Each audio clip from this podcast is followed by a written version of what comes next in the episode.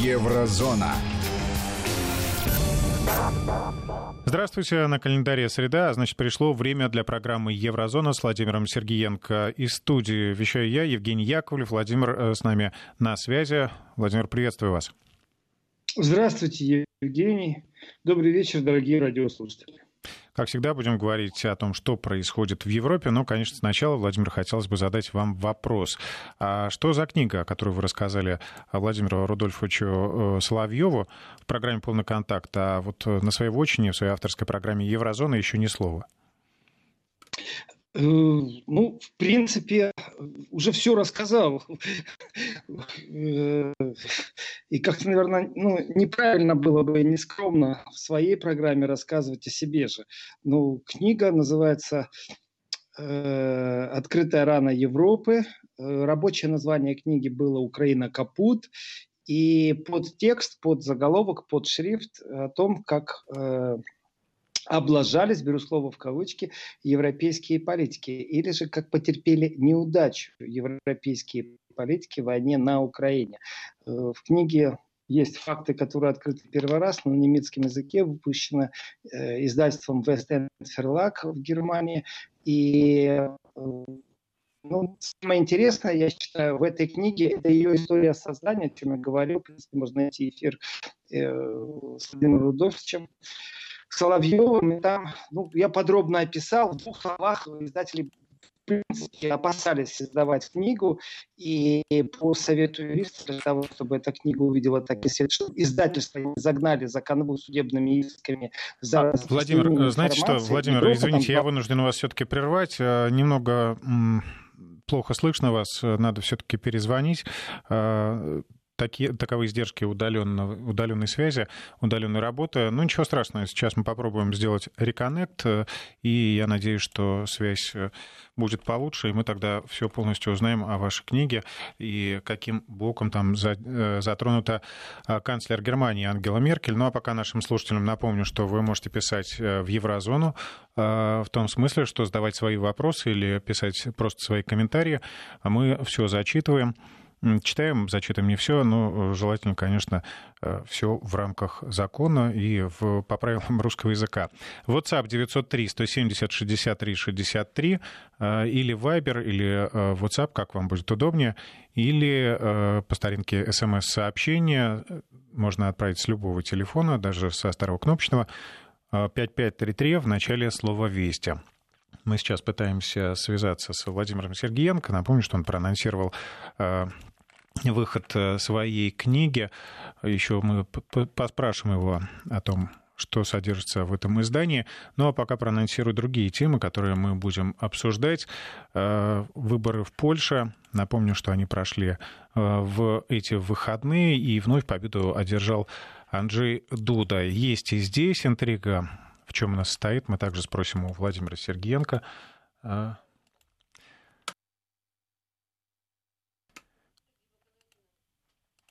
Еще одна тема. Э, назревает недовольство в Бундестаге. В Германии недовольны тем, как ведут себя так называемые партнеры Соединенные Штаты Америки, потому что риторика Дональда Трампа в отношении Берлина все жестче и жестче, э, и ну, никак не, не удается договориться, и все больше и больше препонные таможенные пошлины, и в то же время и в то же время и э, э, различные другие вопросы. Евгений. Владимир Сергеенко, вы с нами, да? Я уже вернулся, да, вроде О, техническую Сейчас прекрасно исправили, да. вас слышим. Я уже проанонсировал ну, значит... некоторые темы, да, которые мы с вами будем обсуждать, но давайте все-таки пока поговорим о вашей книге. Э, самое интересное в истории создания книги – это ее путь, повторюсь, не знаю, где произошел технический обрыв, э, заключается он в том, что издатели, несмотря на то, что это был вот они говорили и понимали, что это интереснейший материал, но у них был очень большой скептицизм. Они не хотели почему-то входить э, в отношения с автором, то есть со мной. Говорили, что несмотря на то, что все факты подтверждены документально, потому что я работал в сотрудничестве с немецким режиссером Хайнер Сервестер, и мы записывали на видео, даже не на аудио, а на видео всех, кого мы интервьюировали. И, конечно же, когда э, последний начальник СБУ, то есть это глава разведки целого государства, государства, которое рассказывает о нюансах, которые раньше никто не слышал, говорит, да, мы верим, что это так, но вполне возможно, что иск будет не против того, что вы что-то распространяете, а против издательства, чтобы издательство до разбирательства суда э, э, не распространяло ту информацию, которую вы даете, потому что она может быть нами не проверена. Это такой хитрый ход, и издательство может обанкротиться. Поэтому пришлось напрямую обращаться к Меркель, поэтому напрямую пришлось обращаться к Вальтеру Штайнмайеру, для того, чтобы в хитрой, скажем так, юридической э, заковырке получить от них ответ, что они не будут иметь никаких претензий, а если они хотят по этому поводу что-то высказать, им тоже предоставить такую возможность. И получив от них письма, уже со спокойной душой, издатель уже пошел вот э, на это дело, и, в принципе, э, ну, фу-фу-фу, продажи идут хорошо, замечательно, я этому рад. А что касается информации, ну, посмотрим, насколько после летних каникул э, отреагирует немецкий парламент, потому что там есть информация, которая задевает правовое поле. Находилась ли Меркель в правовом поле, э, считаются ли ее поступки вмешательством допустим, в дела третьей страны, э, но при этом она была просто в рамках своего, как лидер, как канцлер Германии, или все-таки она нарушила основной закон. Но это не мне решать, пусть они сами в своей каше варятся. Я дал только информацию из первых уст, которая имеет непосредственное отношение к тому, что происходило в Европе. Я предлагаю этой теме вернуться еще раз, но уже с точки зрения э, сегодняшнего дня, потому что министр обороны тут Германии кое-что заявила, но об этом чуть-чуть позже. Вот. Ну, то есть оно перекликается все очень сильно, и политическое поле, политический ландшафт, это такие вещи, оказывается, где землетрясение вполне такое нормальное явление. То есть политическое землетрясение, э, знаете, снежные лавины политические, это нормальная вещь. То есть с ними надо жить, надо уметь устраивать или, наоборот, их устраивать. Ну, вот так. Это что касается книги. Спасибо, Владимир, еще вот несколько вопросов э, сопутствующих. Э, будет ли вариант на русском языке и просят выложить в открытый доступ вообще? Э, в открытом доступе она не будет, потому что я э, заключил контракт с немецким издательством, поэтому открытый доступ это э, ее можно купить в электронном виде на немецком языке. И по поводу того, что на русском языке я права отдал на 5 лет немецкому издательству, поэтому переговоры нужно вести с ними, а не со мной. Еще я могу повторить, это West End Fairlock, и с ними можно разговаривать на эту тему. Э, и я, если честно, вот скажу так, для Европы это бомба я не знаю, интересно ли это в России с точки зрения, знаете, вот свидетельствований, которые там есть. Потому что, э, ну, все, что там э, говорит, например, бывший премьер-министр, глава э, прокуратуры, то есть генеральный прокурор. Ну, многие вещи в России известны. Например, что говорит еврокомиссар, в России точно неизвестно было. Еврокомиссар Штефан Фюле по добрососедству. И ну, мы с ним встречались во время работы над книгой и тоже говорили, это в книге тоже присутствует. То есть я, если честно, не лезу в коммерцию. Для меня важнее было достать схему, Э, переворота с точки зрения европейских политиков. И очень тяжелый момент был, конечно, в создании книги. Это большое отторжение, потому что существует, знаете так, э, ну, мало коррупционеры, их свергнули. Не, ребята, коррупционеры, не коррупционеры, пусть суд разбирается. Я хочу разобраться в технологии, в политической технологии, когда в каком-то государстве начинается э, социальное напряжение, э, предвыборные кампании, как вы себя ведете, европейские политики, могу сказать э, абсолютно спокойно, что разобравшись в этом вопросе, я могу э, четко давать определенные советы, Э, не верьте, пожалуйста, европейским политикам, всех, кто идет на предвыборную, э, у всех, у кого дома начинается социальное напряжение, всех, у кого дома противостояние между демонстрантами и полициями, не верьте европейским политикам. Это рекомендация номер один. Все остальное можно делать, лоббировать, э, ну, верить им нельзя ни в коем случае. Вот, например, если посмотреть так вперед чуть-чуть, посмотрите, что в Польше. Вот, кстати, да, как раз позвольте вас здесь умаслить, да, вы, вот вам верить можно, Владимир, все, как предсказываете, все так и случается. Так оно и есть. Так оно и есть. Второй тур был от начала до конца. Э, Евгений не приходят письма, что э, в принципе э, либо в Польше по нашему сценарию все делают, э, ну, либо должны работу предложить как аналитику, потому что с такой точностью предсказывать исход выборов, но я скажу так, там не так тяжело все это предсказывать. Это, мне кажется, что это очевидные вещи. Берешь цифры, смотришь явления, смотришь проценты, смотришь э, на потенциальную явку, и зная примерно э, количество э, пришедших на явку. Это все математика, притом она не такая какая-то глубокая. Там нету формул каких-то э, дифференциальных уравнений. Это все очень просто. И известно, кто придет на явку, там 100% это э, консерваторы поддерживают или 100% либералы своих. Ну, Дуда победил, и в этом отношении для меня не является вообще ничем удивлением то, что он там чуть-чуть больше 50 набрал. Так это его лекторат и пришел. Это его догонял, в принципе, э, бургомистр Варшавы, который абсолютно либерал. И сейчас э, очень важно сейчас сказать о том, что, в принципе, а, Европа-то взвыла.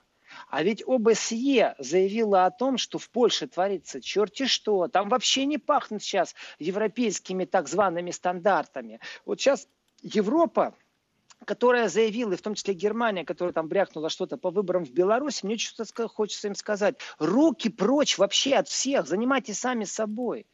ОБСЕ организация, которая в принципе абсолютно, как для меня, должна быть нейтральной, но очень часто бывает, ну так, под знаком вопроса э, политизированной. Почему? Потому что там люди работают, которые уже как-то политизированы, они выросли в этом мире политизированном, они так смотрят на определенные вещи. И ОБСЕ говорит, что в Польше творится черти что, но это моя интерпретация слов э, ОБСЕ, э, не просто слой, расслойка идет в населении, а что очень сильно увеличивается недемократический вектор, что в общественные СМИ, которые должны поровну делить внимание или еще что-то, они были абсолютно инструментом тех, кто у власти.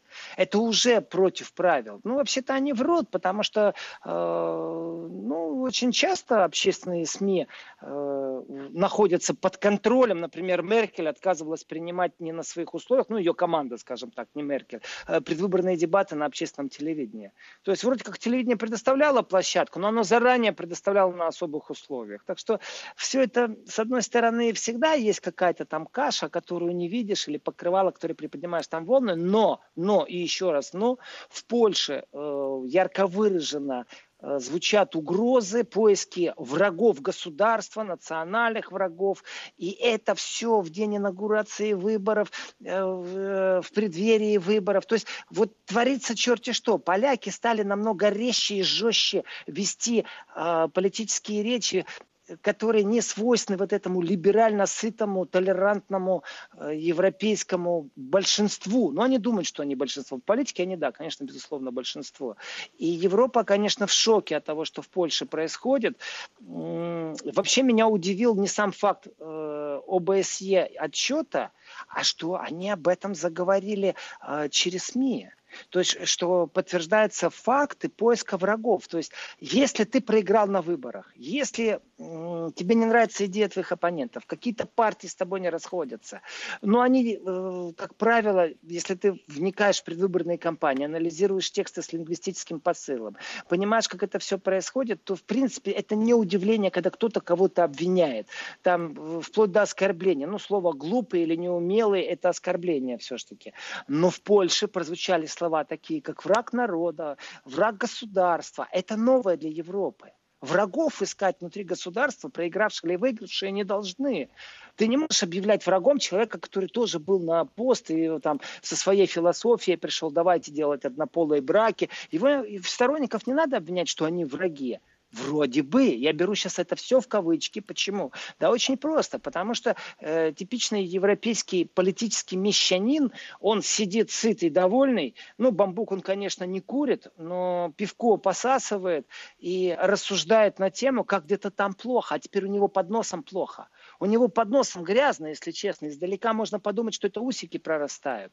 Я думаю, сейчас все поняли, что я сказал. Я могу повторить, когда под носом грязно, издалека можно подумать, что усики прорастают. Да, именно это я имею в виду. Именно национально-консервативное движение, именно потакание националистическому движению на Украине, именно вот эти тенденции, когда усики, когда вдруг начинает пахнуть в каком-то государстве 33-м годом, и все делают вид, что они не замечают, вот в Польше уже заметили консерватизм, который катится вроде бы с точки зрения Европы не туда. И вот поэтому я применяю принял такую интересную формулировку, как «под носом грязно». Кому надо, тот понимает даже без иносказательности, когда говоришь, то люди... Э, понимают, почему вглубь... под носом грязно. Понимают, да, что это такое.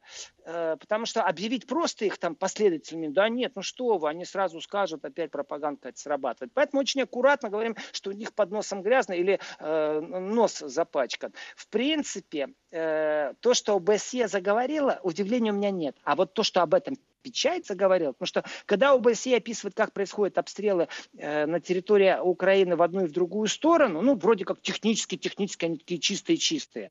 Но у меня такое ощущение, что ОБСЕ сейчас просто аж заорала. Взяла рупол и заорала. Ау, караул, смотрите, что в Польше творится. Социальная расслойка идет полным ходом. Э, к чему это может привести? Это приведет как минимум к противостоянию в Евросоюзе очень сильному. И э, дело не в том, что кто-то пробует либеральную идею протолкнуть, а кому-то она не нравится. Нет, либеральная идея наткнулась на то, что она не единственная. Они думали, что политическая жизнь закончена, что все должны быть такие, как они. И они это везде оплачивали своими грантами, поддержкой НКО, э, что все остальное это не рукопожатное, это не хорошее. Так вот, все остальное выиграло у них выиграла. И получается, что с восточной стороны Европы на эту либеральную Европу, которая была уверена, что какая бы партия ни пришла, да, философия, идеология будет одинакова, может возникнуть единый фронт, который будет показывать, смотрите, а ведь это что же демократический выбор? И э, я вижу в будущем противостояние между Брюсселем и Польшей на уровне штрафов и санкций. Потому что вектор авторитаризма в Польше все-таки э, даже по линии ОБСЕ все-таки усилился. Именно именно авторитаризма. Но, опять же, с точки зрения прогноза, я говорил, что на самом деле не Анджи Дуда является ставкой в этой игре. Ставкой все-таки являются парламентские выборы 23 года. И вот к ним, когда будем подходить, вот тогда мы увидим, инструментализировалась ли Польша с точки зрения э, авторитаризма. Будет ли это что-то типа как Турция, как Эрдоган, например. Или это будет, э, ну, европейская такая понимаете, польская демократия, в которой будет очень сильно использоваться государственный э, инструмент в СМИ, государственный аппаратный инструмент в суде, для того, чтобы закручивать гайки под себя. А под себя у них не так много разногласий. То есть не все сходится к однополым бракам. Это, знаете, так красиво покричать, потому что все слышат, потому что они умеют э, э, исчадие такое делать. Знаете, свечка коптит, и вот чер- черная будет. Вот точно так же они умеют это делать с точки зрения привлечение к себе внимания, вот эти все однополые браки. Разговор идет о другом. Разговор идет о верховенстве права и какого права в Брюсселе, в Евросоюзе принятие решений, и вырвется ли Польша в тройку лидеров, и будет ли ось чуть-чуть другая. То есть Польша, Польша ярко выражена будет... Сегодня у нас есть проблемы, да, со связью с Владимиром Сергеенко. Пропал. Владимир, слышите вы нас? Да, видимо, э, московская погода, точнее, не погода влияет, не дает нам пообщаться сегодня в программе Еврозона. Давайте попробуем еще позвонить. Целых две минуты остается до новостей, поэтому я надеюсь, что Владимир еще успеет выразить свою мысль. Напомню, что Ранее в программе «Еврозона» Владимир Сергеенко не раз э, говорил о предстоящих, тогда еще предстоящих выборах в Польше и, в общем, э, достаточно точно предсказал весь расклад сил, э, как будут голосовать поляки. Но все-таки к чему это приведет не только саму страну, после этих выборов, после победы Анджея Дуда. А к чему приведет эта Европа, об этом будем говорить после выпуска новостей. Еврозона. По всей видимости, нам удалось наладить связь с Владимиром Сергеенко. Слушателям не понравилось слово «реконнект». Хорошо, выразимся по-другому. Мы перезвонили Владимиру Сергеенко, и, кажется, он с нами. Владимир.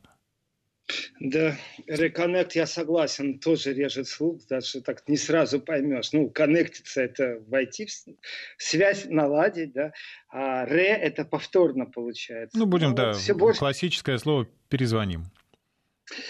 Мы остановились на Польше, и я перейду к другой повестке по поводу того, что заявил министр обороны Германии э, в Европарламенте. И, ну, там есть плюсы и минусы, но прежде я хочу ответить на один вопрос, который пришел из Краснодарского края. Не настраивает ли книга людей к вражде, по мнению автора? Эм, нет, Это абсолютно политическое расследование. Это э, расследование под увеличительным стеклом, технология э, того, как воздействуют на государство внешние факторы и я не считаю, что оно как-то может технологически э, настраивать кого-то, людей к вражде по отношению друг к другу. Я посчитал, что это важно ответить на этот вопрос. И возвращаясь к Польше. Так вот, пресс-секретарь бюро ОБСЕ э, говорит о том, что в Польше тревожные тенденции. Ну, давайте еще с другой стороны посмотрим, потому что если э, пресс-секретарь говорит, что в Польше, это цитата, враждебность буквально висела в воздухе. Представьте себе, враждебность буквально висела в воздухе. Это говорит о страсти, о накале страстей. И АБСЕ, мне кажется, должно говорить, откуда снаряд присвистел, слева направо или сверху вниз. То есть четкие координаты, э, направление, время, а вот такое описание по поводу враждебность буквально висела в воздухе, это не свойственно ОБСЕ. И именно потому, что этот разговор не свойственный ОБСЕ, я и говорю, что что-то не то. Вот это меня удивило, понимаете, эмоциональность в описании того, что происходило в Польше. То есть выборы могут быть законные, незаконные, легитимные, с фальсификациями.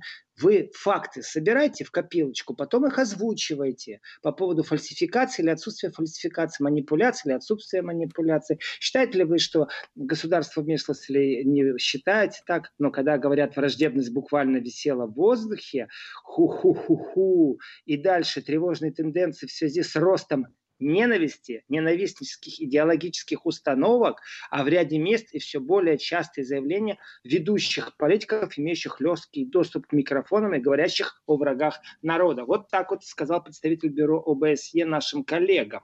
И в принципе ну, давайте, господа европейцы, просыпайтесь, поймите, что ваш тот либерализм, который вы декларировали, является не уникальной монорелигией, которой вы можете управлять массами и навязывать как единственное мирозрение. Поборитесь с Польшей в демократическом пространстве. Включите брюссельские суды. Вы же любите наказывать и э, то в кнут, то пряник играть. Посмотрим, как Польша вам на это ответит.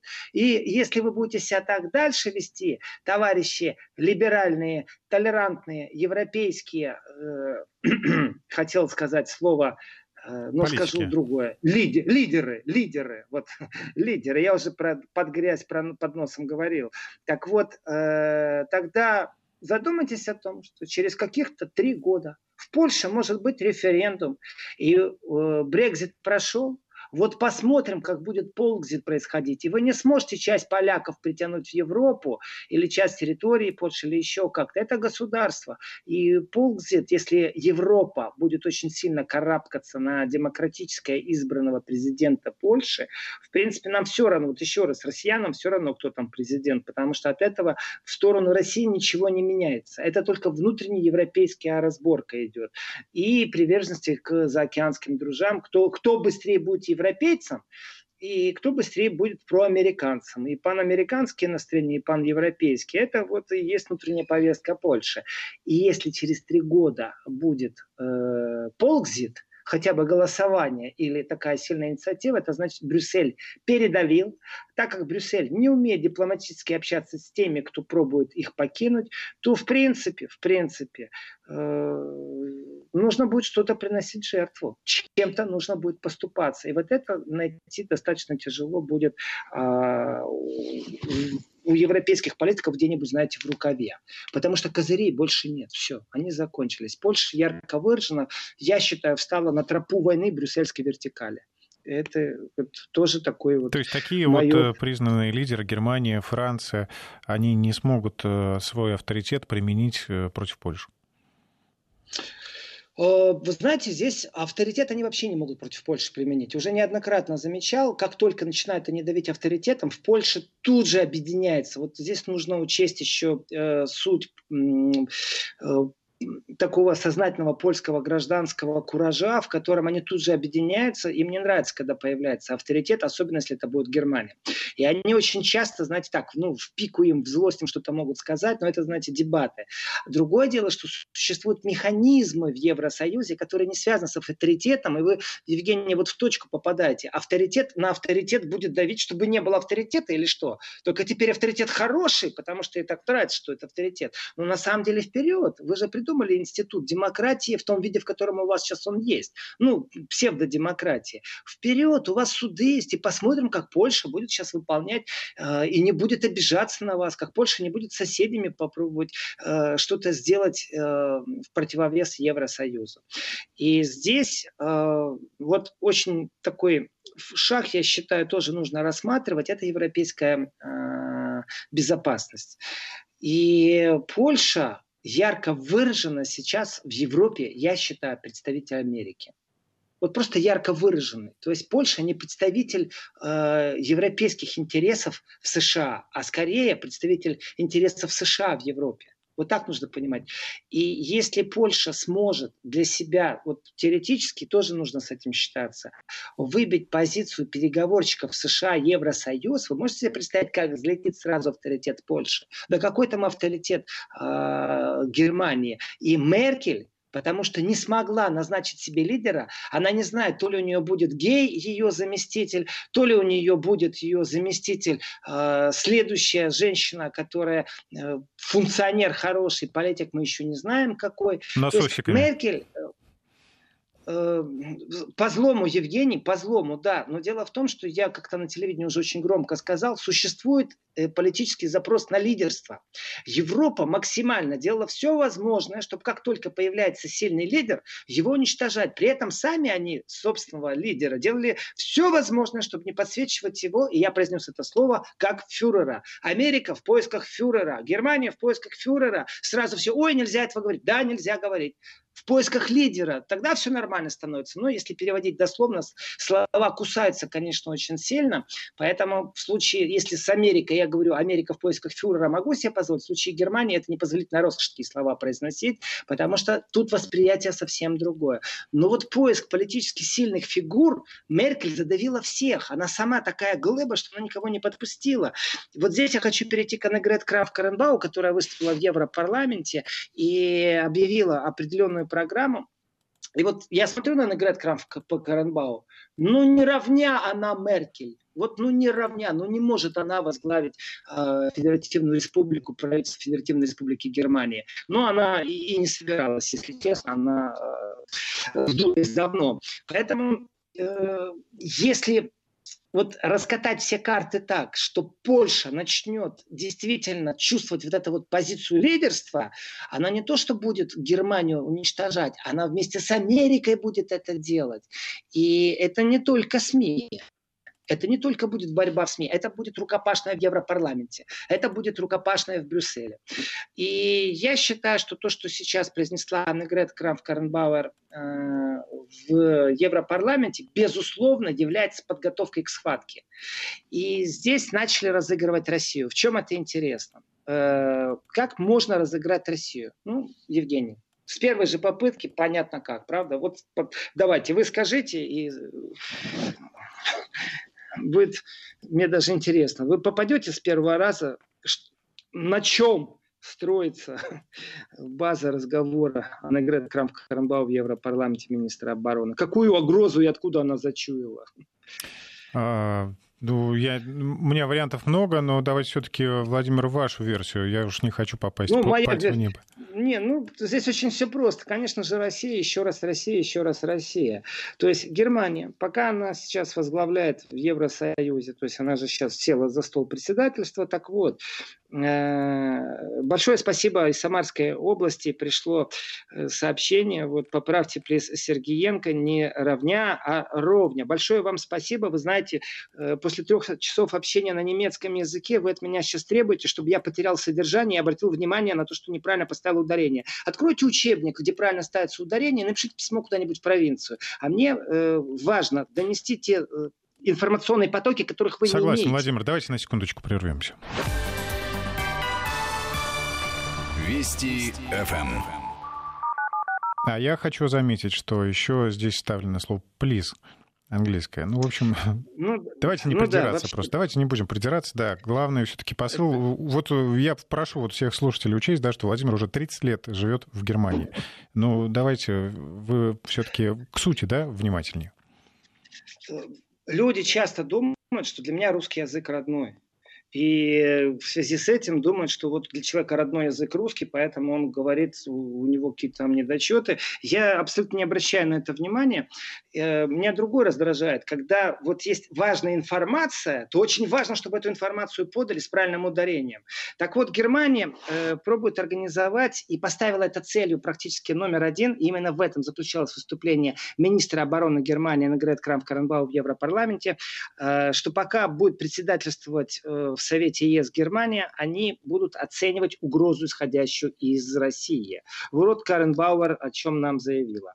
На заседании Комитета по иностранным делам и подкомитета по вопросам безопасности и обороны Европарламента она вчера э, решила обозначить некоторые проблемы.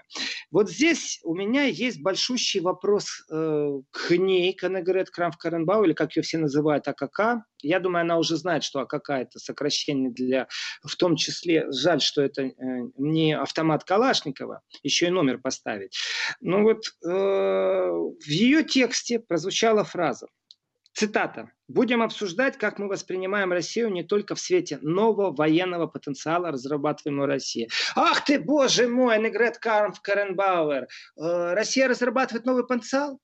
Это ваши леопарды, танки стоят на границе с Россией, новый потенциал? Или все-таки российские танки стоят где-то возле э, границы с Германией?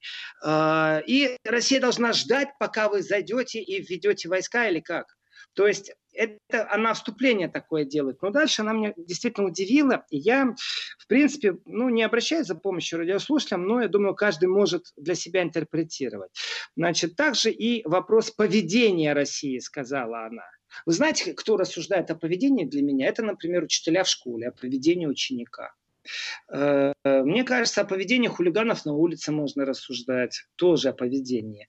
То есть э, смешать в одну кучу поведение, то есть слово она эдакое нашла, и также угрозы потенциальные, которые исходят из России. То есть ее леопарды, сделанные в Германии, э, стоят на границе с Россией, а она будет обсуждать поведение России. В принципе, ну, я не знаю, вот если бы у меня не, нету такого терпения, как у Путина, у Шойгу, я не понимаю иногда стратегических каких-то разработок, у меня нет допуска к гостайнам. Ну, я честно говорю, я бы троллил этих танкистов немецких, чтобы они, знаете, как американские моряки, над ними пролетели пару раз самолеты, так они сразу написали увольнительную, мол, мы договаривались служить на флоте, но вот такое мы не договаривались. Э, испугались они. Э, вот я бы листовки им какие-то разбрасывал, знаете, я бы их потроллил. Ребята, идите домой. Ну вот, пожалуйста, не надо, чтобы мы вас сопровождали до Берлина. Но дальше она сказала фразу, которая меня, в принципе, очень удивила вообще вот, ну, и конститу... Э, по контексту и по факту. Значит, кроме того, что она будет анализировать в Евросоюзе, она группу создаст, понимаете, и это приоритет. Как Москва себя ведет в Ливии и Сирии. Здесь я понимаю, как Москва себя ведет в Ливии и Сирии, вот так Германия будет принимать беженцев. Поэтому обращаться можно либо только к России, либо к Турции, а желательно к Турции и к России вместе. То есть там, где Германия беспомощна, и она боится нашествия беженцев, потому что тогда такие, как Аннегрет Крам Каренбау, со скоростью пули вылетят из парламента. Так вот, э, Дальше они также и в Украине, вот она говорит, и еще дальше. Э, вот эта фраза, которая меня выбила, что бои идут, мол, в Украине сохраняется ситуация на территории Европы, что впервые после Второй мировой войны границы изменили с помощью военной силы. И вот здесь вот у меня большая проблема с Аннегрет Крамф-Карамбауа. Если она говорит, что впервые после Второй мировой войны границы изменили с помощью военной силы, тогда у меня простой вопрос. А вот если взять короткий исторический период, ну совсем-совсем короткий, то проблема между э, бывшими странами, которые некоторые члены НАТО уже и члены Евросоюза, называются бывшие страны Югославии, то там не было военного вмешательства и не было военной силы, с помощью которой разрушили границы, создав новые границы, то тогда я ей напомню, что в принципе конфликт между э, Кипром и Грецией, в принципе, это тоже конфликт, в котором изменились э, границы, и это тоже после Второй мировой войны. То есть понимаете, насколько она политизирована, говорит об этой ситуации.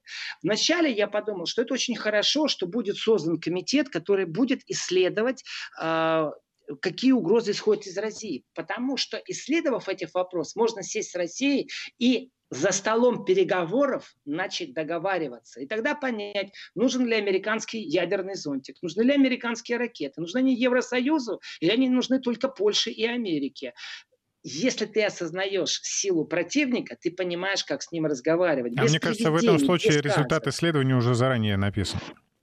Вот именно. Вот именно, Евгений, я когда прочитал, я подумал, вот это хитрый ход, вот это меркелевская типичная технология, поставить кого-то другого, например, министра обороны, который разработает полностью маршрутную карту, который скажет, ну да, вот мы Россию боимся, там, у нее ядерное оружие, у нее ракеты, у нее там то-то, то-то, то-то, киберугрозы. Вот здесь нужно так-то и так-то договориться. Здесь бы мы хотели такой-то иметь договор, сдерживающий э, ракеты средней дальности. Вот возьмем Калининград. Ну, есть о чем поговорить. Владимир, у нас полторы минутки остается до конца программы. Ну, спасибо. Но то, что она говорит, что смотреть за поведением России, что после Второй, войны, грани... Второй мировой войны границы впервые изменили с помощью военной силы, я считаю, что это абсолютное передергивание, которое говорит нам, какая будет концовка. То есть уже сейчас, анализируя границы, она пошла по пути популизма, вставив эту фразу. Я не считаю, что министр обороны должен идти по пути популизма любого государства. Это очень опасно. Это очень-очень опасно. Но, тем не менее,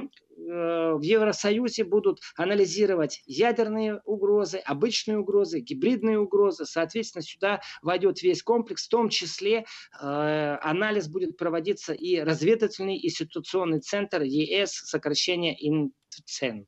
Так что нас предстоит, наверное, такие интересные полгода и также капли, которыми будем складывать пазл, как Европа видит Россию глазами Аннегрет Крамф-Каренбау, министра обороны Германии. Ну, значит, нам будет о чем поговорить в программе Еврозона. Всегда будет всегда хороший будет. повод, да, хороший, может быть, даже острый такой, где можно будет много чего интересного рассказать. А, спасибо, Владимир. Я напомню, Буду что этот час мы провели с э, Спасибо. писателем и публицистом Владимиром Сергеенко. Очень много вопросов по поводу вашей книги. Все-таки, может быть, вы напишите отдельно что-нибудь вот для российского читателя. А, Еще раз напомню, что программа «Еврозон» выходит по средам, субботам и воскресеньям. В субботу в 11 часов включайте приемник. Владимир Сергеенко будет ждать ваши вопросы. Еврозона.